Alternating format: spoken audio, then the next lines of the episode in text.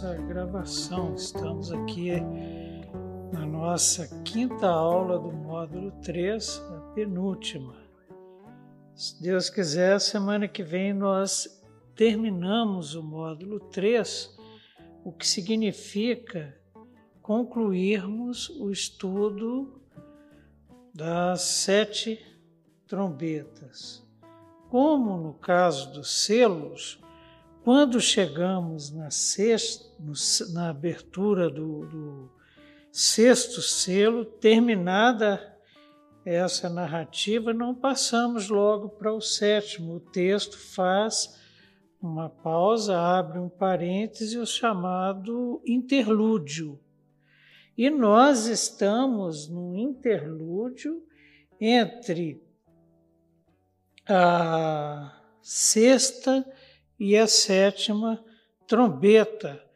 Nós começamos a trabalhar esse interlúdio já na semana passada, quando estudamos que João recebe de um anjo forte, grande, que provavelmente pela sua posição ocupada é, no santuário celestial, sua proximidade com o Pai e o Cordeiro, ele traz uma série de características bastante semelhantes às do Cordeiro, semelhantes à de Deus Pai. E é isso que Deus espera inclusive de nós, que sejamos transformados de fé em fé à imagem do Filho, que reflitamos a imagem do Filho no nosso viver. E esse grande anjo, esse anjo forte que tinha o pé direito no mar e esquerdo na terra, ou vice-versa, me perdoem aí, mas o que, que acontece? Esse grande e forte anjo tem um livrinho na mão. E esse livro ele recebeu das mãos do cordeiro com a ordem de entregar para João. E ele entrega o livro para João. É, João é então orientado a revelar o conteúdo desse livro, que é o que nós vamos ver doravante. Mas João ouve é, uma voz vinda do céu, e é a voz relacionada, por exemplo, aos sete trovões, e o que eles dizem, João está desautorizado, então, a nos revelar. Mas aí, no, hoje, na continuidade deste interlúdio, nós vamos ver os versículos de 1 até 14 do capítulo 11, que é o final do interlúdio. E uma coisa muito importante que nós vemos nesses interlúdios é que, por exemplo, a, a, a, eles revelam a participação da igreja nesses eventos finais. Uma coisa que nós vimos na aula passada é que o anjo que segurava o livrinho, ele disse para João o seguinte: olha, pega esse livro, toma-o e come é, falou para João comê-lo. E ele disse o seguinte: Olha, na tua boca ele vai ser doce como mel, mas no, no teu estômago é, ele ficará amargo. Ou seja, nós temos revelações das promessas e nós temos também os juízos prescritos nesse livro que é passado para João. Juízo para quem? Juízo para os ímpios. E ah, na continuação, então, no capítulo 11, nos dois primeiros versículos, nós temos a, a continuidade desse interlúdio e os versos 1 e 2 dizem assim, capítulo 11 do Apocalipse: Foi-me dado um caniço semelhante a uma vara, e também me foi dito: Dispõe-te, mede o santuário de Deus, o seu altar, e os que naquele adoram, mas deixa de parte, não meça, o átrio exterior do santuário e não meças, porque foi ele dado aos gentios. Estes, por quarenta e dois meses, três anos e meio, calcarão aos pés a cidade santa. Esse, é, é, desses dois primeiros versículos, eles trazem o tema da medição na palavra de Deus. E ecoa o pano de fundo para isso que João descreve, seria, no caso, é, o livro de Ezequiel. Mas Zacarias é outro profeta que também trata da questão da medição. Vamos ver primeiro o que nos diz Ezequiel no capítulo 40 do seu livro, verso 3. Ele me levou para lá e eu vi um homem que parecia de bronze. Ele estava de pé junto à entrada com uma corda de linho e uma vara de medir na mão. Vi um muro que cercava completamente a área do templo o comprimento da vara de medir na mão do homem era de seis medidas longas, cada uma com meio metro.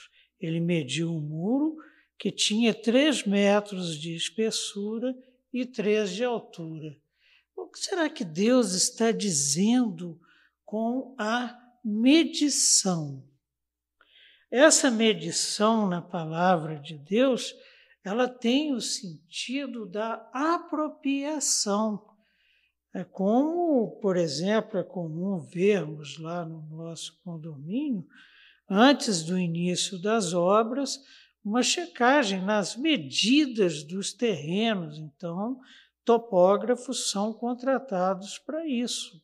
A mesma coisa é feito com outras naturezas de propriedades, como são o caso das fazendas, dos latifúndios. Então, a medição ela tem a ver com posse. E se você continua a ler Ezequiel, nós vamos voltar a ele hoje, você vai ver a confirmação disso. Mas Zacarias, no capítulo 2 do seu livro de profecias, ele diz assim: inspirado pelo Espírito Santo de Deus. Olhei em seguida, eu vi um homem segurando uma corda de medir. Eu lhe perguntei: onde você vai? Ele me respondeu: vou medir Jerusalém para saber o seu comprimento e a sua largura. Então o anjo que falava comigo retirou-se e outro anjo foi ao seu encontro e lhe disse: Corre e diga àquele jovem: Jerusalém será habitada como uma cidade sem muros por causa dos seus muitos habitantes e rebanhos. E eu mesmo, diz o Senhor, serei para ela um muro de fogo ao seu redor, declara o Senhor, e dentro dela serei a sua glória. A medição, então, é uma simbologia que Deus usa para nos mostrar que os territórios que nós ocupamos e ocuparemos são dele e que ele conhece as suas dimensões, ele conhece aquilo que é seu. Agora, o interessante aqui, voltando ao nosso texto, é que foi dito, então, foi dado a João um, um, um, caniço semelhante a uma vara, e foi dito a ele depois disso, né, dispõe-te mede o santuário. É, são três visões que parecem que os mesmos personagens estão presentes nela, defendendo do ângulo de visão, nós temos esses relatos. Deus, então, ele preserva ah, espiritualmente o seu povo, aqueles que são seus, aqueles que são de sua propriedade. E em Ezequiel 43, versos 4 e 5, inclusive, nós vemos que Deus entra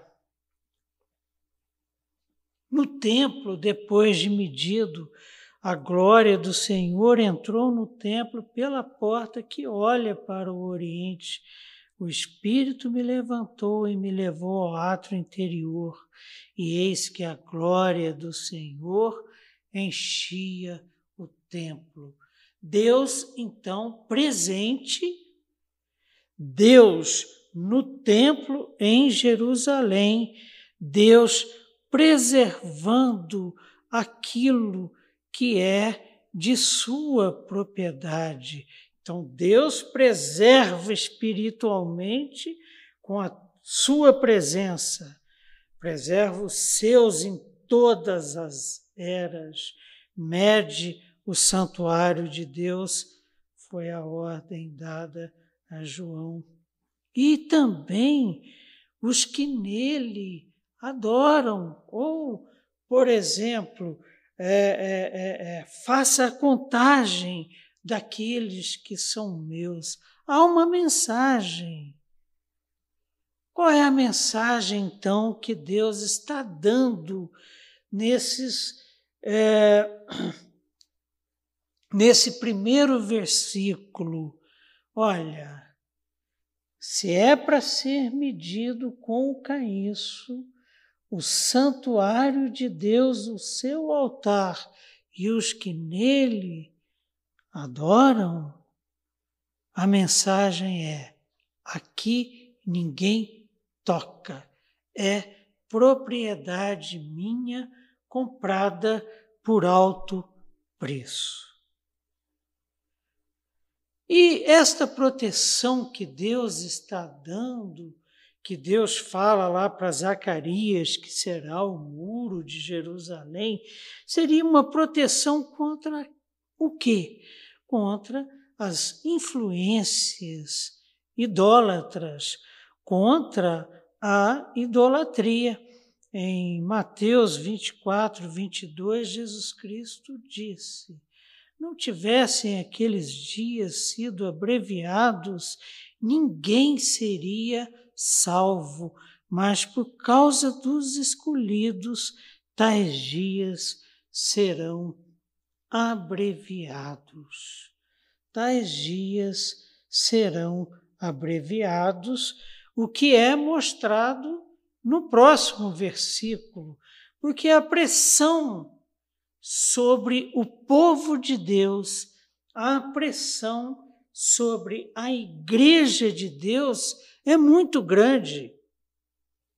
E para os filhos de Deus, para os santos, para nós, os crentes, é uma luta enorme contra aqueles que nos pressionam de todas as formas e a mais terrível de todas, no nosso entender, a sedução.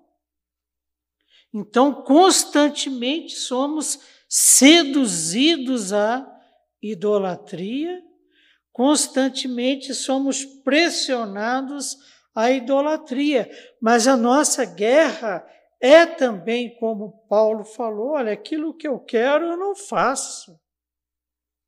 Então, e o que eu não quero é o que eu faço.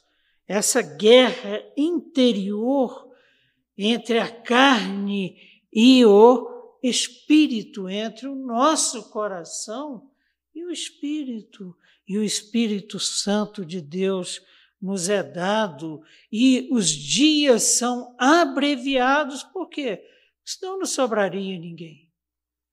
A igreja é, é assediada e a história tem mostrado que muitos, infelizmente, se perdem no caminho.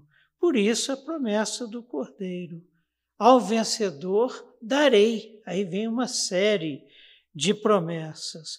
Mas vamos ver então, é, é, para compreensão maior, desta medição como um símbolo, uma representação do cuidado, da guarda, do muro, das asas de Deus, da rocha que é o Senhor, nos protegendo. Verso 2, Apocalipse 11, então, verso 2.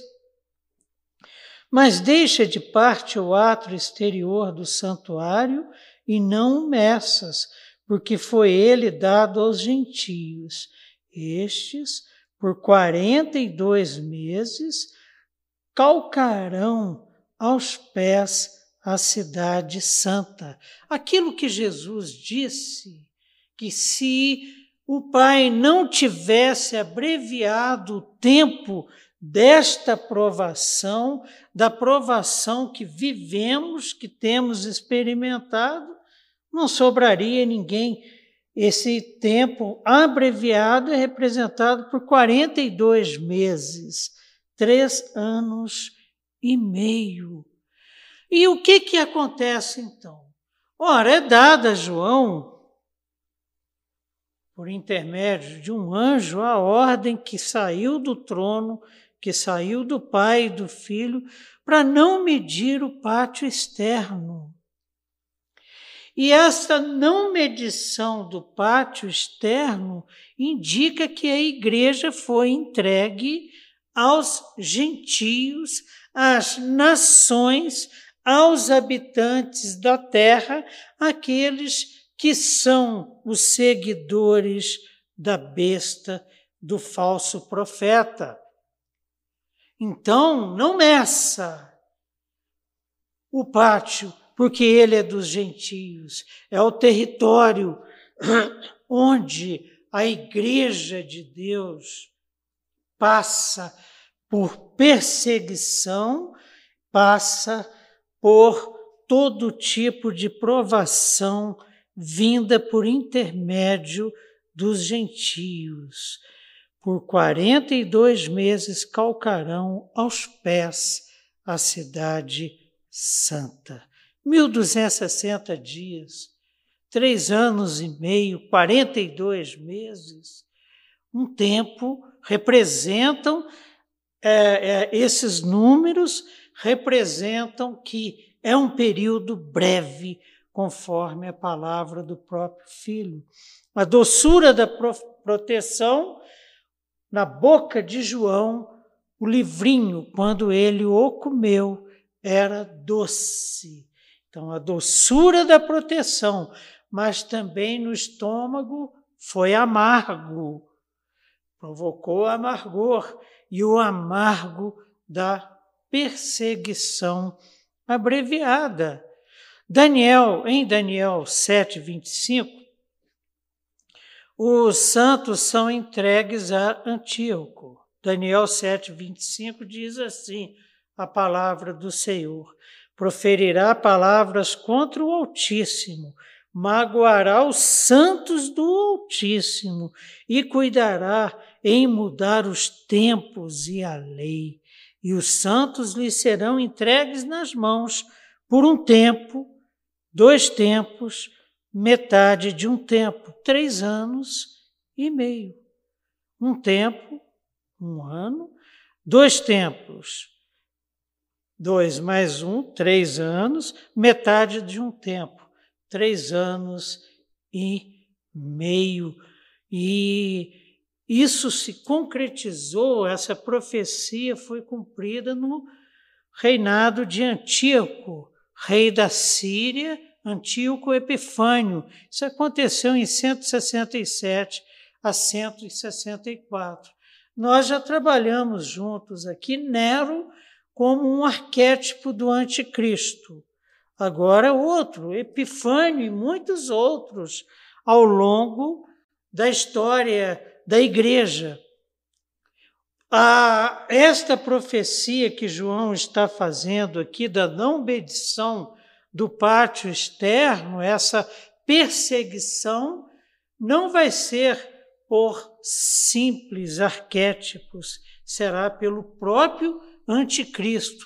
Por isso que Jesus Cristo abreviou o tempo e avisa acerca disso os seus seguidores.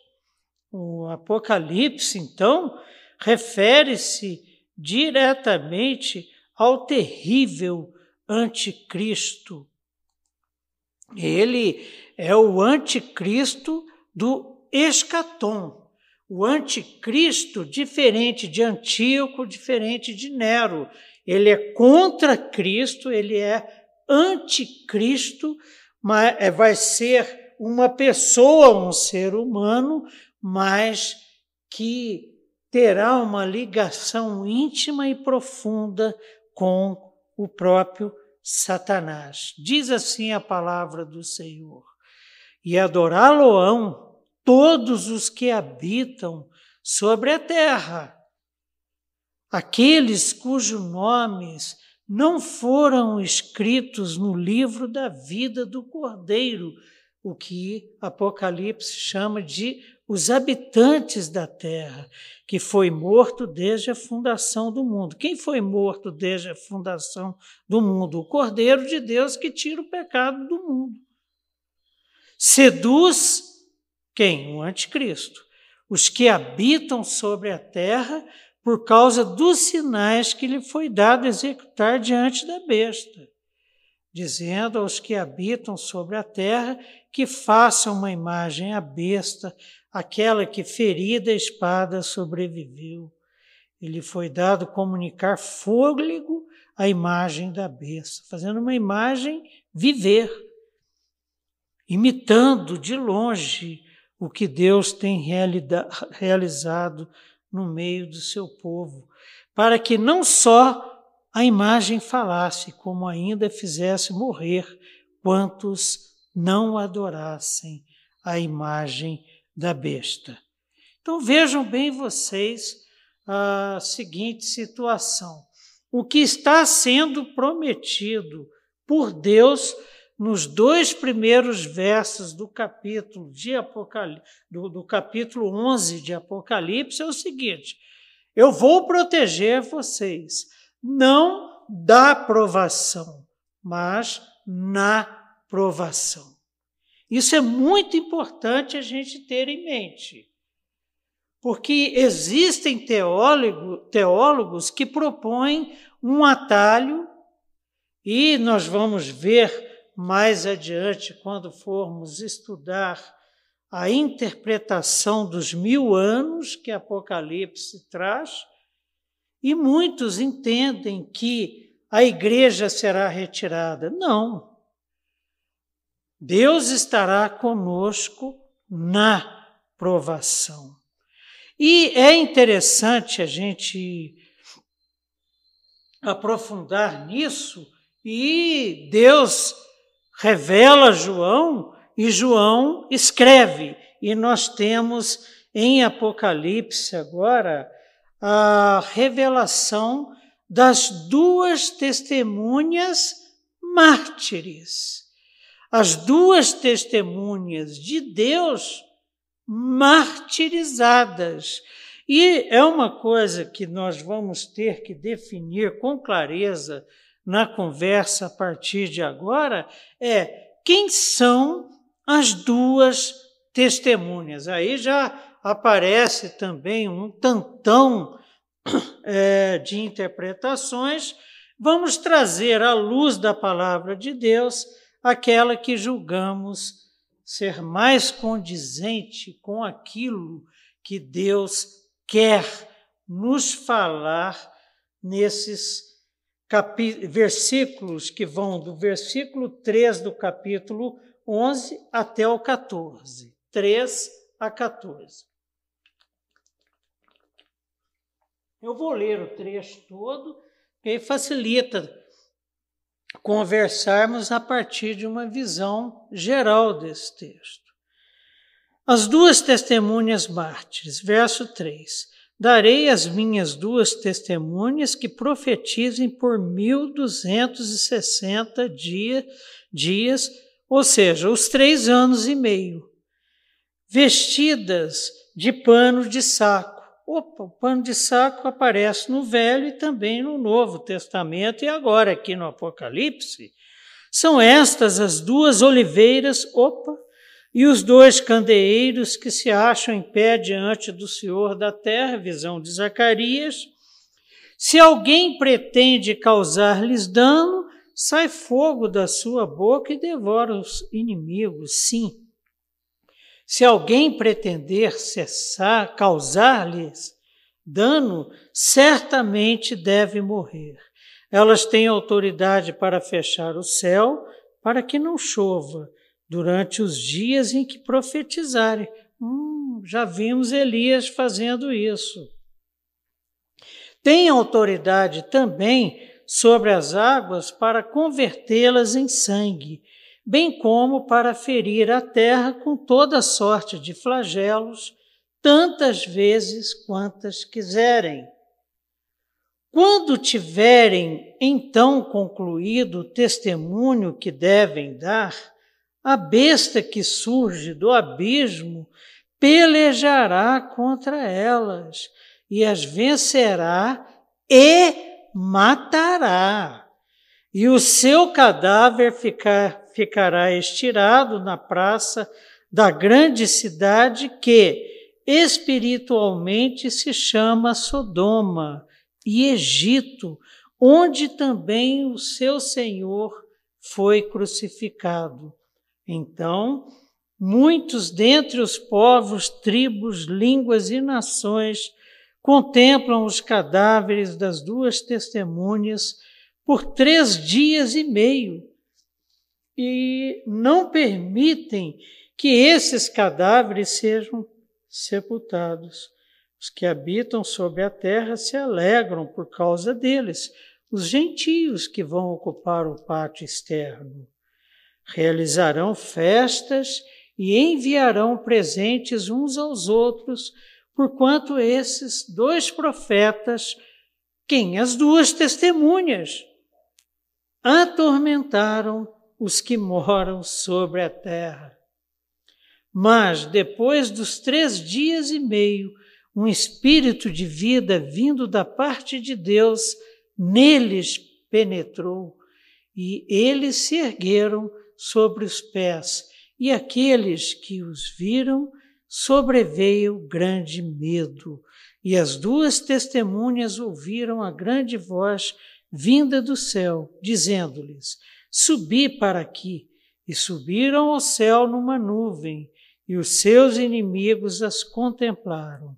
Naquela hora houve grande terremoto, e ruiu a décima parte da cidade, e morreram nesse terremoto sete mil pessoas, ao passo que as outras ficaram sobremodo aterrorizadas e deram glória ao Deus do céu. Passou o segundo ai, eis que sem demora vem o terceiro ai, que é a sétima trombeta.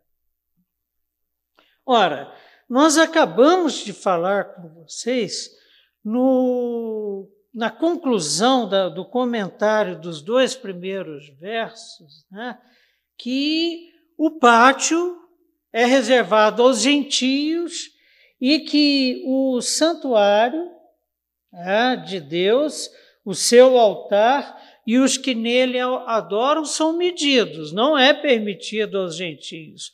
Mas o pátio, sim.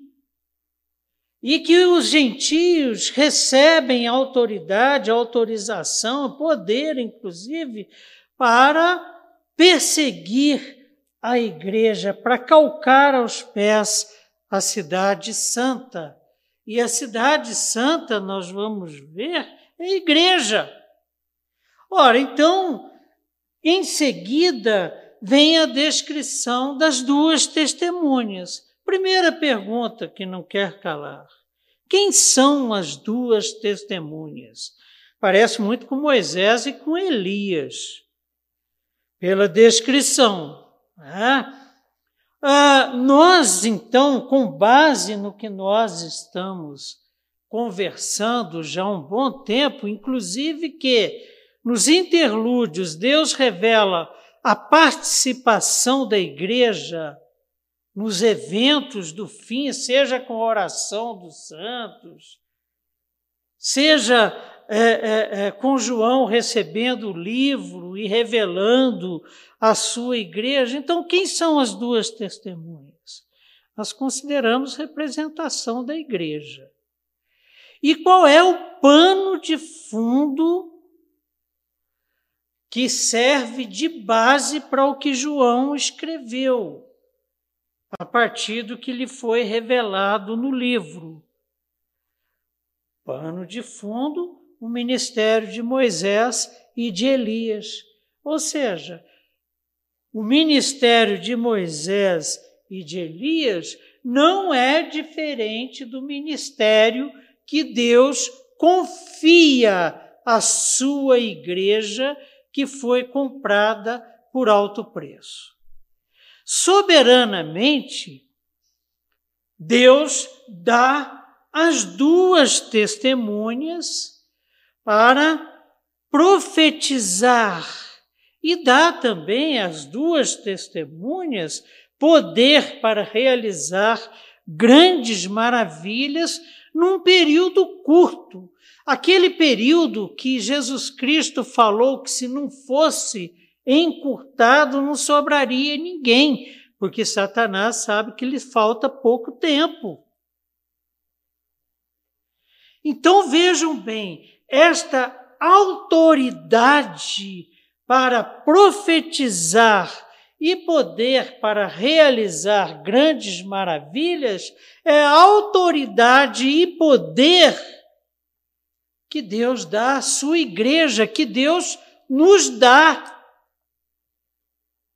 E esse poder que é dado a nós, esta autoridade que nos é dada para profetizar e para realizar maravilhas, é o mesmo poder que ressuscitou a Cristo Jesus e que é personificado na terceira pessoa da Trindade o Espírito Santo de Deus, o Espírito de santidade de Jesus Cristo, que nos foi prometido e foi derramado abundantemente sobre nós e escolheu habitar em nós. E a igreja vai ter autoridade para profetizar e para realizar maravilhas. E essas maravilhas realizadas, elas giram em torno das profecias. Que profecias são essas? As contidas no livro que foi passado para João pelo anjo forte. As profecias contidas na palavra de Deus. É dada à igreja autoridade para falar sobre o plano de salvação de Deus para a humanidade para o plano de libertação do homem da escravidão do pecado. Então vejam bem vocês.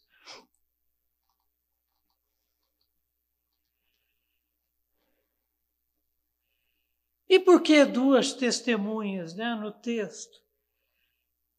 Porque a lei exige duas testemunhas. Quando eu estou falando do Evangelho, como estou falando aqui agora, eu tenho pelo menos duas, te duas testemunhas no processo. O Espírito Santo de Deus que habita em mim, que testifica que Jesus Cristo é o Filho de Deus encarnado, que morreu na cruz do Calvário para nos salvar do pecado e que ressuscitou ao terceiro dia que está à direita do Pai e que virá em glória e julgará. E tenho os meus irmãos, mas a palavra de Deus prevê porque estas palavras que as duas testemunhas estão proferindo são palavras que têm a ver com o juízo de Deus. Arrepende-te. Porque se não houver arrependimento, haverá juízo e morte eterna. E o que que a palavra de Deus nos diz sobre isso então? Acerca de duas testemunhas Deuteronômio 17, 6. Por depoimento de duas ou três testemunhas, será morto o que houver de morrer. Por depoimento de uma só testemunha, não morrerá. É, são necessárias pelo menos duas testemunhas para que eu afirme o que estou afirmando.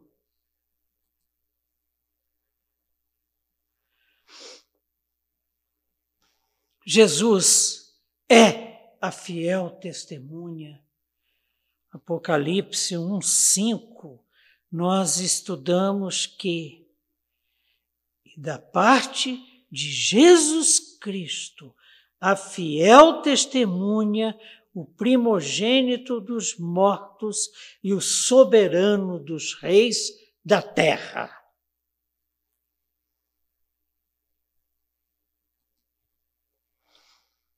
E a igreja, é o que eu falei. A igreja é testemunha.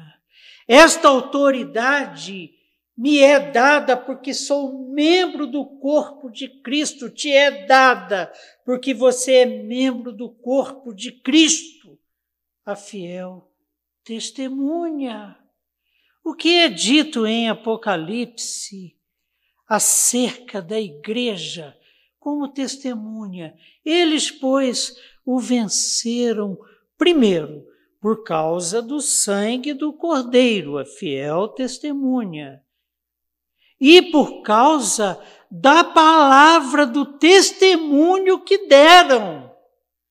Sabe o que, que Apocalipse está nos ensinando hoje, está nos ensinando que nós, primeiro, recebemos autoridade para profetizar e não podemos ficar calados. Eles, pois, o venceram. Venceram a quem? Ao dragão. Venceram a quem? A Satanás. Venceram a quem? Ao anticristo. Eles, pois, o venceram por causa do sangue do Cordeiro e por causa da palavra do testemunho que deram. E, o que mais? Mesmo em face da morte, não amaram a própria vida. A certeza de que estamos selados pelo Espírito Santo de Deus e que o Cordeiro nos receberá para as bodas, e que viveremos no novo céu e nova terra pela eternidade. Nos leva a não amar a própria vida, mas amar a Deus acima de todas as coisas e ao próximo como a nós mesmos e profetizarmos por causa disso, inspirados pelo Espírito Santo. Isto é o ministério do Espírito Santo de Deus. Vamos ver o que que João nos fala acerca disso no seu Evangelho, capítulo 16, verso 8. Quando ele vier, ele quem? O Espírito Santo de Deus. Essa promessa já foi cumprida porque Jesus Cristo venceu na cruz do Calvário, foi sepultado, ressuscitou ao terceiro dia e está à direita do Pai. Ele prometeu: quando ele vier, convencerá o mundo do pecado, da justiça e do juízo. Do pecado, porque não creram, não creem em mim. Da justiça, porque vou para o Pai e não me vereis mais. Do juízo, porque o príncipe deste mundo já está julgado, foi vencido na cruz do Calvário. E a vitória completa, plena, é pelo testemunho da igreja. Perceberam como a nossa missão é muito parecida com o ministério do Espírito Santo? De convencer o mundo que não creu, para que creia em quê? que só há um caminho: o Cordeiro de Deus que tira o pecado do mundo. A missão que é dada, as duas testemunhas, que representam o quê? Nós, a Igreja de Cristo. A nossa missão é profetizar com base no livrinho que estava lá na mão do anjo forte do capítulo 10. Alguns detalhes interessantes. As roupas das duas testemunhas são roupas de pano de saco. E é interessante que lá em 2 Reis, capítulo 1, verso 8, Elias é identificado por Acabe pelas roupas que usava. Eles lhes responderam: era um homem vestido de pelos, com os lombos cingidos e um cinto de couro. Então disse ele: é Elias, o tesbita. Marcos 1,16, João Batista também, né? As vestes de João Batista eram feitas de pelos de camelo. Ele trazia um cinto de couro e se alimentava de gafanhotos e mel. E o que, que significam essas vestes rudes? Que no texto são representadas por pano de saco, roupas de pano de saco. É muito comum ouvirmos, por exemplo, a palavra de Deus nos dizendo, pessoas usando roupas de pano de saco e cinza na cabeça lembra o que? Arrependimento. Lembra arrependimento. Ou seja, a mensagem, as profecias contidas em Apocalipse, no livrinho que estava na mão do anjo e que foi entregue para João nos revelar, esta mensagem é uma mensagem que leva ao arrependimento. Vamos ver o que é que a palavra, nos, a palavra de Deus nos diz sobre isso. Amós 8 e 10. 8 e 10, não, desculpem. Amós capítulo 8, verso 10.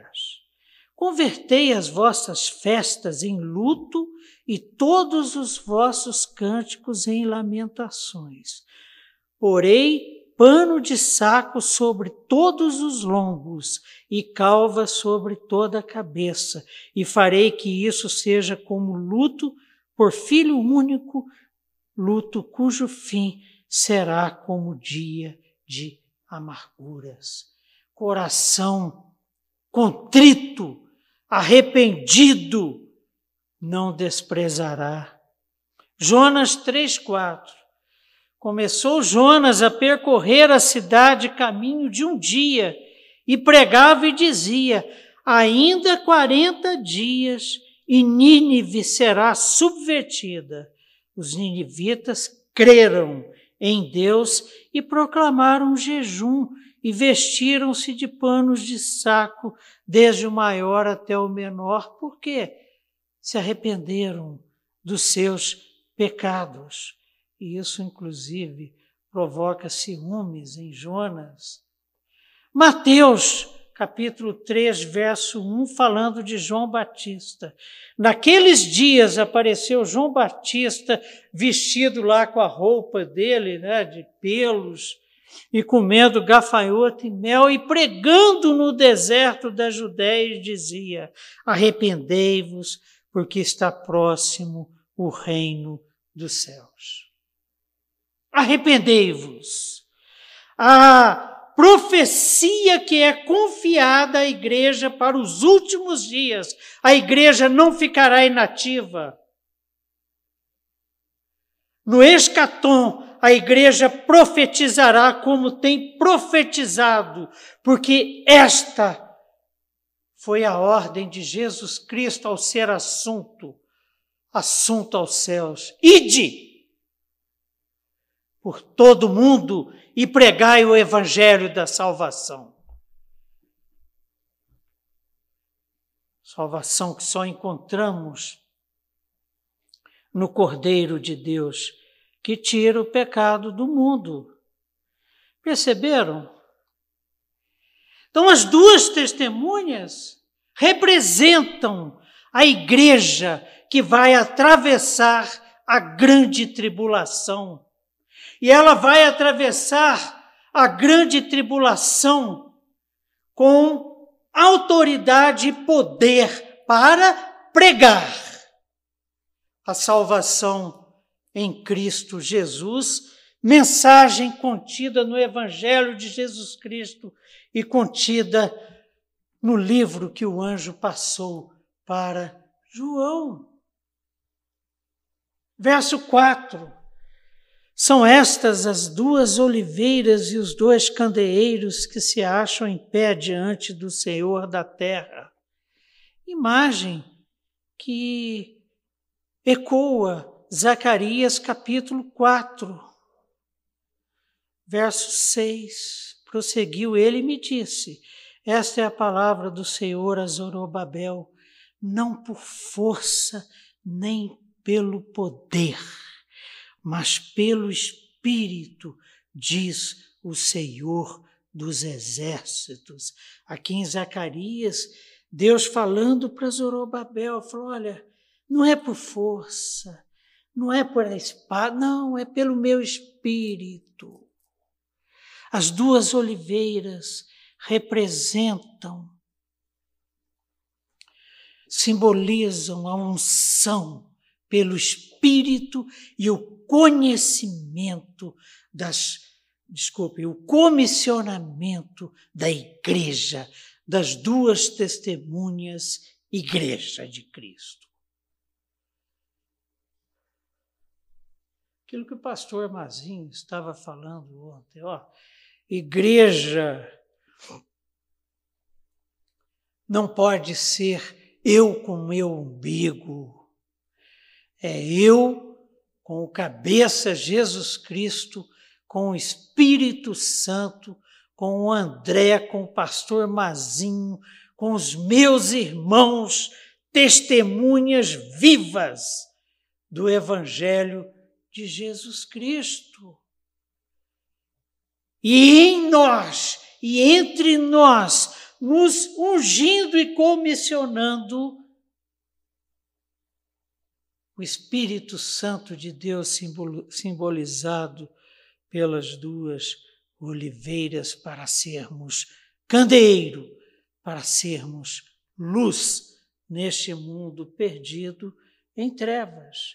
Verso 5: se alguém pretende causar-lhes dano, sai fogo da sua boca e deflora os inimigos. Sim, se alguém pretender causar-lhes dano, certamente deve morrer.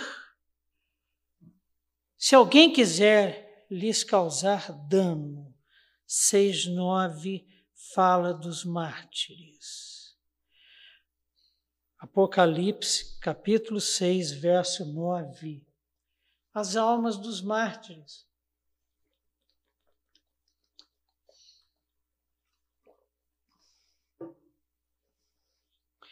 Quando ele abriu o quinto selo, vi debaixo do altar, as, do altar que está em frente ao trono, as almas daqueles que tinham sido mortos por causa da palavra de Deus e por causa do testemunho que sustentavam. Que testemunho é esse? O Evangelho.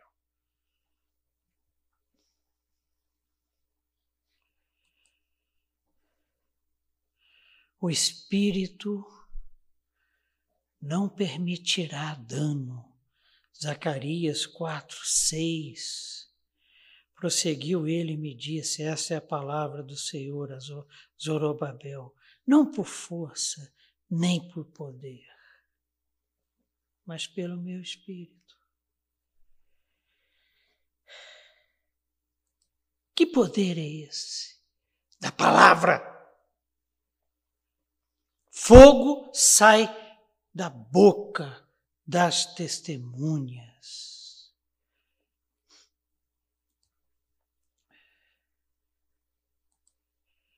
Segunda Reis 1:10, Elias fazendo descer fogo do céu. Elias, porém, respondeu ao capitão de cinquenta: Se eu sou homem de Deus, desça fogo do céu e te consuma a ti e aos teus cinquenta. Então fogo desceu do céu e consumiu a eles, a ele, ao comandante, e aos seus cinquenta. Em Jeremias 5,14 nós temos, por, portanto, assim diz o Senhor, o Deus dos exércitos, visto que proferiram eles tais palavras, eis que converterei em fogo as minhas palavras na tua boca, e a este povo em lenha, e eles serão consumidos. Palavra. Lembram da espada que sai da boca do cordeiro vencedor? O juízo de Deus, a autoridade na pregação do Evangelho. Verso 6.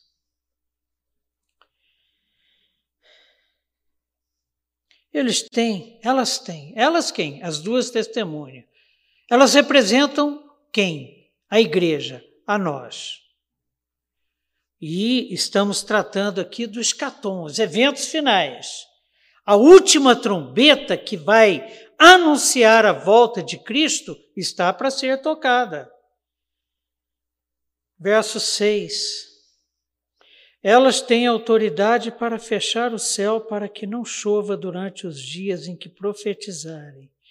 Têm autoridade também sobre as águas para convertê-las em sangue, bem como para ferir a terra com toda sorte de flagelos, tantas vezes quantas quiserem.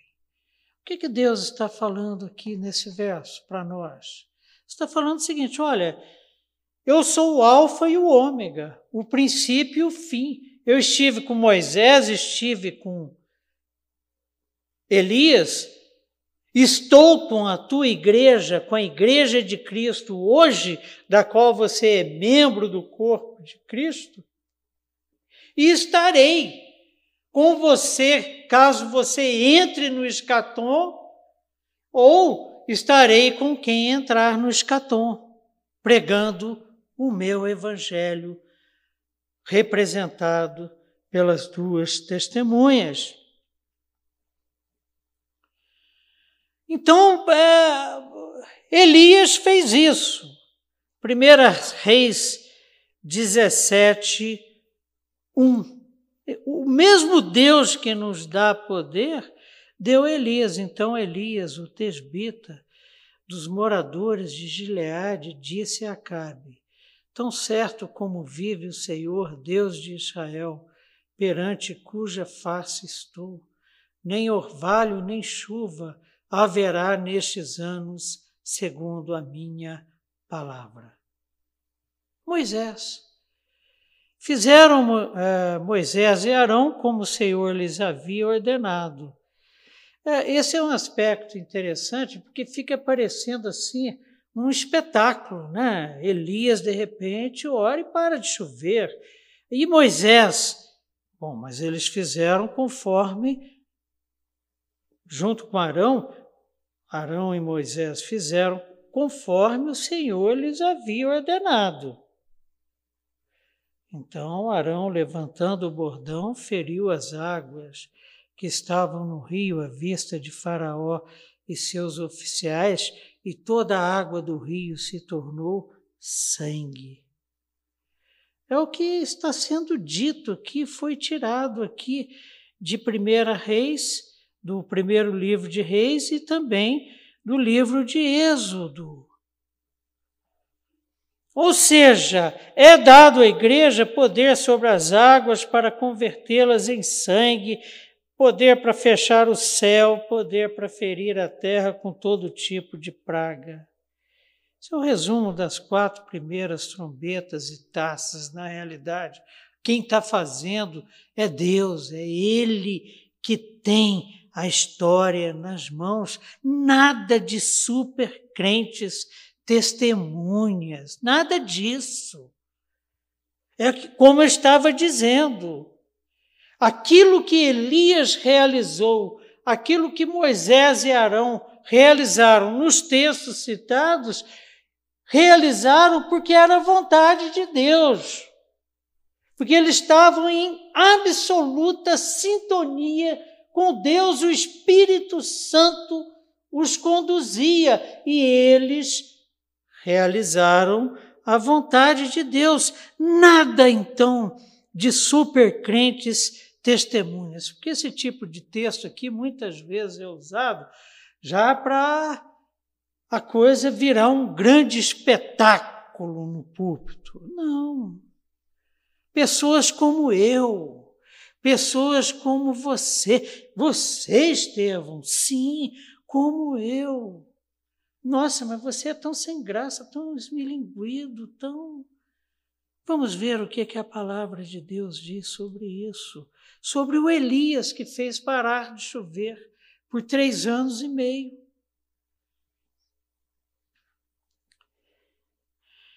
Tiago, capítulo 5, verso 17, diz assim: Elias era homem semelhante a nós, sujeito aos mesmos sentimentos, só que ele orou com instância para que não chovesse sobre a terra. E por três anos e seis meses não choveu. Então, o que Deus está mostrando com as duas testemunhas mártires é o que Ele espera de nós hoje, é o que Ele espera de nós no escatom, é o que Ele espera da igreja como sua testemunha, como testemunha da fiel testemunha que é Cristo Jesus. Verso 7. Quando tiverem então concluído o testemunho que devem dar, ou seja, esta, é, o testemunho a ser dado é definido por Deus, não por mim, não por você, não por ninguém. Quando tiverem então concluído o testemunho que devem dar, e quem é que definiu esse testemunho que deve ser dado? O Senhor. A besta que surge do abismo pelejará, e só então pelejará contra elas as duas testemunhas, e as vencerá e matará. As vencerá e matará. Ao final do período de três anos e meio, as testemunhas concluirão o ministério e a besta demoníaca prevalecerá e cantará vitória antes da hora. Daniel 7, 21. inspirado pelo Espírito Santo de Deus, Daniel escreveu no seu livro, no capítulo 7, verso 21. Eu olhava e eis que este chifre fazia guerra contra os santos, o anticristo, e prevalecia contra eles. Apocalipse 19, 19. E vi a besta e os reis da terra com os seus exércitos congregados para pelejarem contra aquele que estava montado no cavalo e contra o seu exército. Contra a sua igreja. Verso 8. E o seu cadáver ficará extinto cadáver de quem? Das duas testemunhas, dos santos. E o seu cadáver ficará estirado na praça da grande cidade que espiritualmente se chama Sodoma e Egito, onde também o seu Senhor foi crucificado. As duas testemunhas ficam lá estendidas na praça da grande cidade que é Jerusalém, onde o Senhor foi crucificado. Jesus Cristo não foi crucificado dentro de Jerusalém, fora do arraial, mas em Jerusalém, no território da cidade de Jerusalém. E aqui é chamada de Sodoma e Egito. E é interessante que a besta menospreza as duas testemunhas, deixando seus corpos estendidos na rua principal da grande cidade. Uma desonra. Uma desonra. E esta grande cidade que parece ser Jerusalém é toda cidade que personifica a autossuficiência, tipo Nova York. Eu sempre me vejo em Nova York e não a dependência do Criador, as realizações e não o arrependimento, a opressão e não a fé. Esta grande cidade é aquela que opta pela besta e não pelo cordeiro, pelo assassinato. Parece, parece com as nossas cidades brasileiras, né? Parece com Brasília. De repente, um serial killer virou personagem de reality show. Já há 13 dias aqui no Distrito Federal. Opta pelo assassinato e não por aceitar as testemunhas de Deus e a sua mensagem. Optam por continuar no pecado ao invés de se arrependerem esta grande cidade é espiritualmente, não geograficamente, chamada de Sodoma e Egito. Vamos ver o que aqui a palavra de Deus nos diz sobre isso. Mas nos profetas de Jerusalém vejo coisa horrenda. Cometem adultérios, andam com falsidade e fortalecem as mãos dos malfeitores. Está falando dos profetas que profetizam em Jerusalém, para que não se convertam cada um da sua maldade. Todos eles se tornaram para mim como Sodoma, e os moradores de Jerusalém como Gomorra. É a imagem que João está tecendo aqui. Oséias 8,13: amam o sacrifício, por isso sacrificam, pois gostam de carne e a comem, mas o Senhor não os aceita, agora se lembrará da sua iniquidade e lhes castigará o pecado. Eles voltarão para o Egito. Joel 3,19 por isso sacrificam, pois gostam de carne e a comem, mas o Senhor não os aceita, porque o coração não está em Deus. Agora se lembrará da sua iniquidade e lhes castigará o pecado. Eles voltarão para o Egito. Dá para perceber que João foi exatamente aí para escrever essa visão que teve, revelada pelo livrinho que recebeu do anjo. Verso 9. Então muitos, Apocalipse 11, verso 9.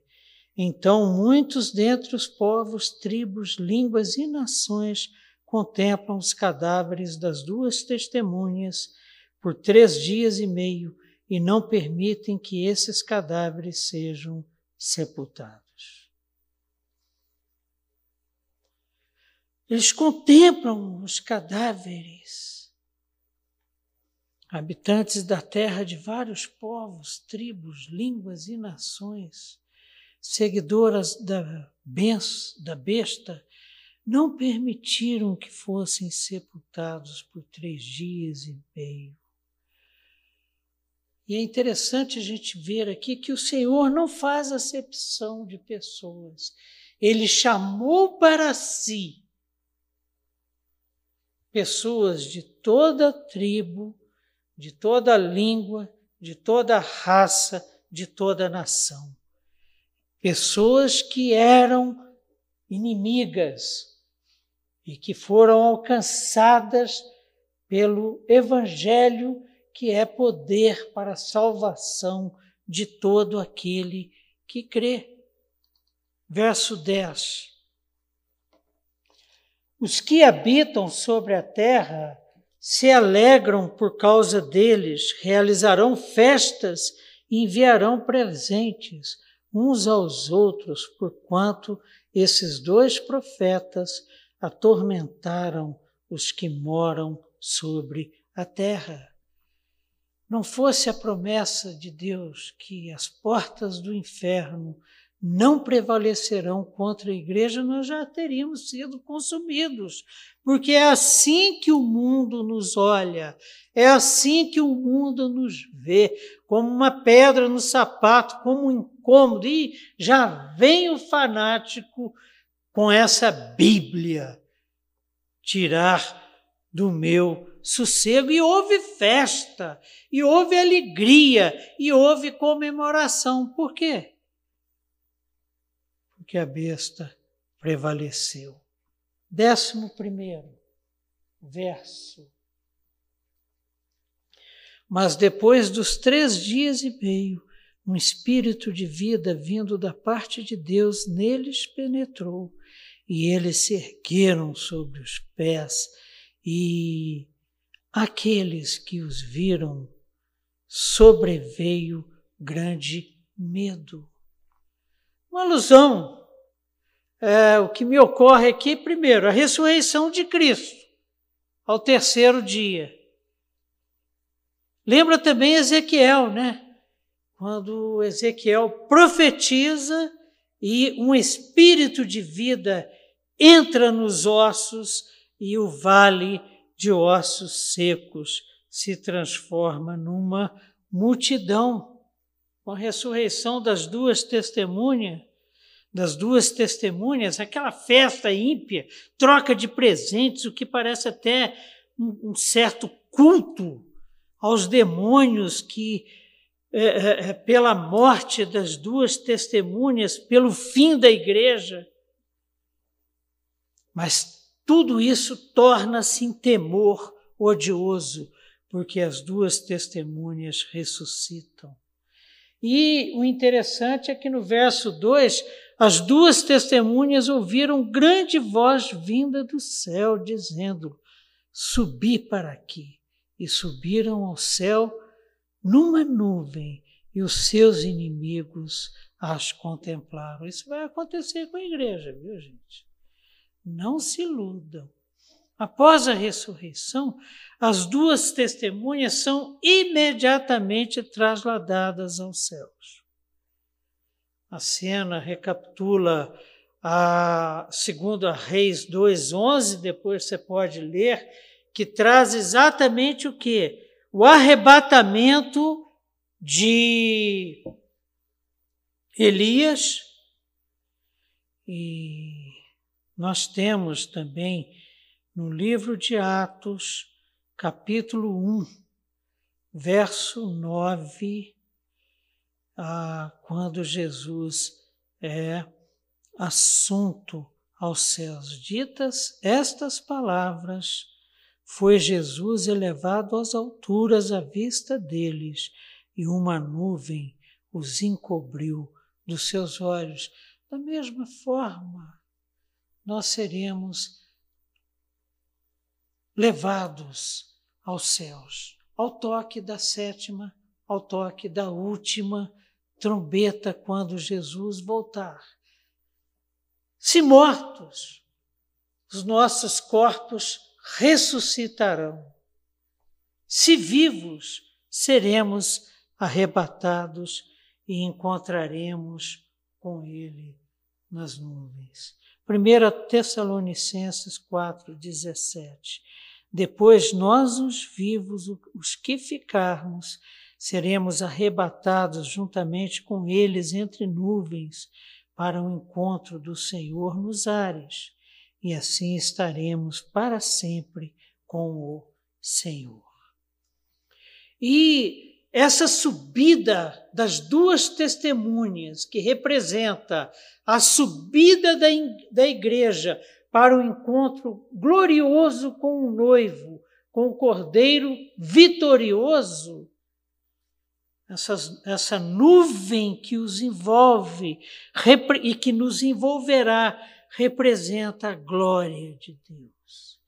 Êxodo 13, 21, Senhor, ia diante deles durante o dia numa coluna de nuvem para os guiar pelo caminho, durante a noite numa coluna de fogo para os alumiar, a fim de caminhassem de dia e de noite.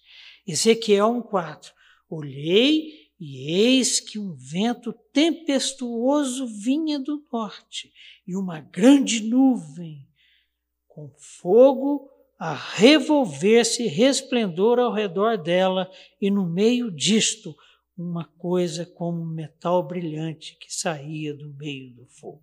A glória de Deus na nuvem. Seremos glorificados à vista de todos. A nuvem Traz a glória do, no deserto, na teofania, manifestação de Deus descrita por Ezequiel. Quando subirmos numa nuvem, seremos glorificados e vindicados por Deus. E o que que acontece na sequência? Naquela hora houve grande terremoto e ruiu a décima parte da cidade e morreram nesse terremoto sete mil pessoas, ao passo que as outras ficaram sobremodo aterrorizados e deram glória a Deus no céu. Um grande terremoto deixa Jerusalém em ruínas, ceifa sete mil dos seus setenta mil habitantes, espalha terror aos sobreviventes. Pessoas aterrorizadas dão glórias a Deus. Será se houve arrependimento genuíno? As opiniões se dividem. Olha,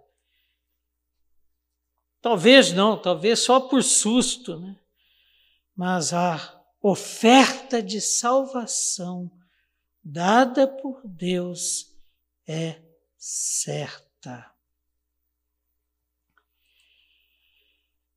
Apocalipse 14, 6. Vi outro anjo voando pelo meio do céu, tendo um evangelho eterno para pregar aos que se assentam sobre a terra e a cada nação, tribo, língua, povo, dizendo em grande voz: Temei a Deus e dai-lhe glória, pois é chegada a hora do seu juízo, e adorai aquele que fez o céu e a terra, e o mar e as fontes das águas. O que, que esse versículo nos diz, queridos?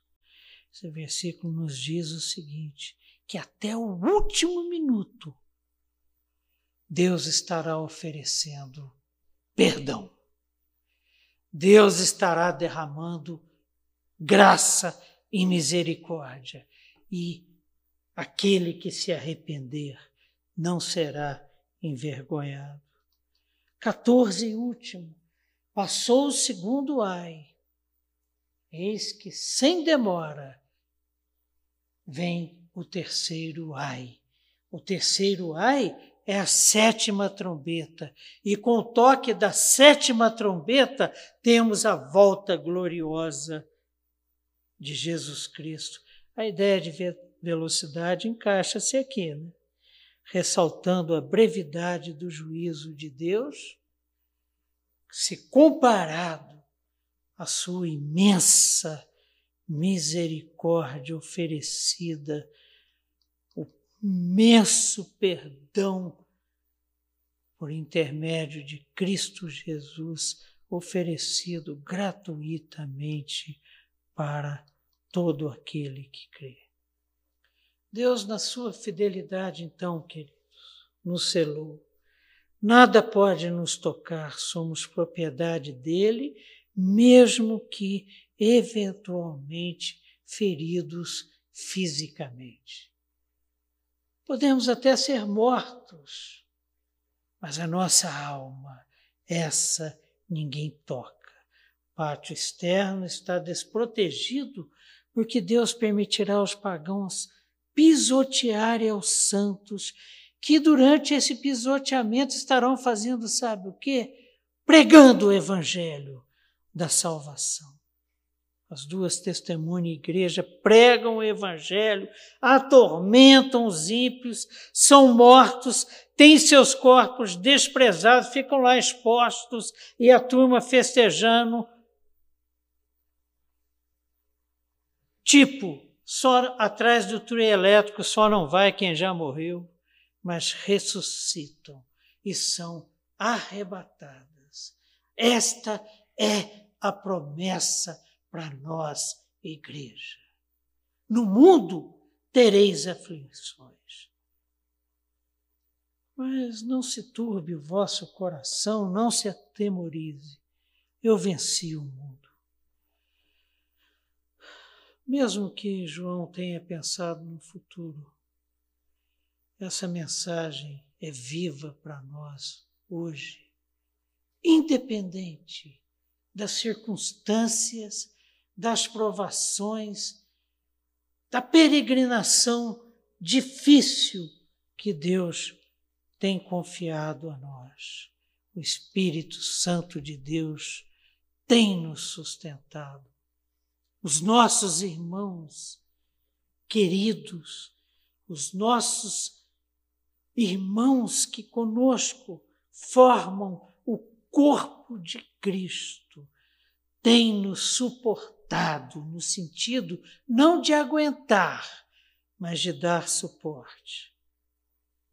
E o cabeça tem estado conosco, tem nos guiado tem nos ensinado o caminho. Não nos falta nada. Só nos resta esperar por aquele maravilhoso dia, quando será tocada a sétima trombeta e Jesus Cristo voltará em glória. Vamos orar. Senhor nosso Deus e Pai, a tua palavra é honesta. A tua palavra é verdade. Jesus Cristo é o caminho, a verdade, a vida.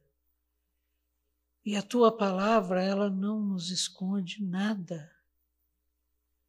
Pelo contrário, ela nos ensina que o caminho que temos a percorrer na nossa peregrinação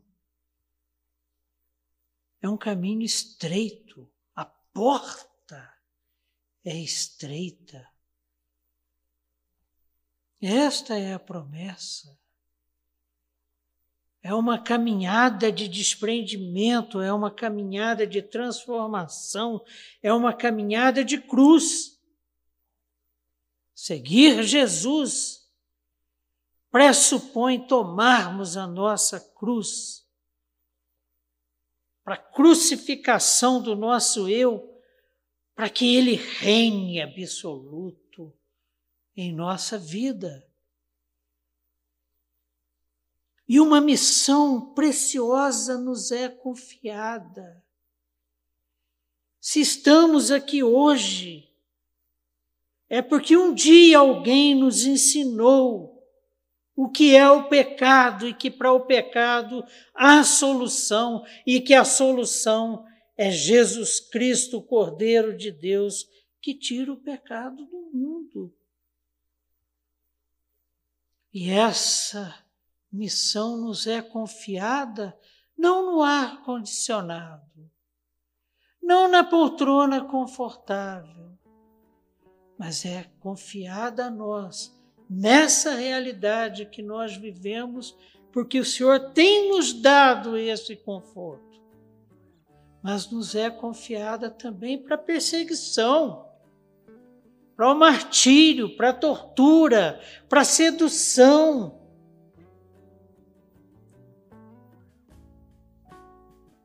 Não aceito. Por quê? Porque Jesus Cristo morreu por mim, morreu por você. É o que é esperado de nós. Nos momentos de provação. É o que é esperado de nós na grande provação. E nós queremos, com temor e tremor, humildemente diante do trono de Deus, declarar que nós aceitamos. Da mesma forma que nós aceitamos a Jesus Cristo como nosso único Salvador, aceitamos segui-lo aonde quer que ele nos leve e que o Espírito Santo de Deus nos dê condições de fidelidade, de perseverança, para que sejamos vitoriosos, porque queremos viver contigo, meu Pai, com teu Filho, com teu Espírito de forma plena, toda a eternidade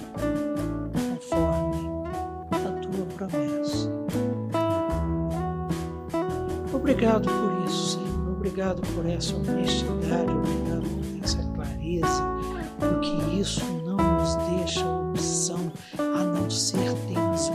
caráter parecido com o caráter do teu filho. E é o que o Senhor espera de nós.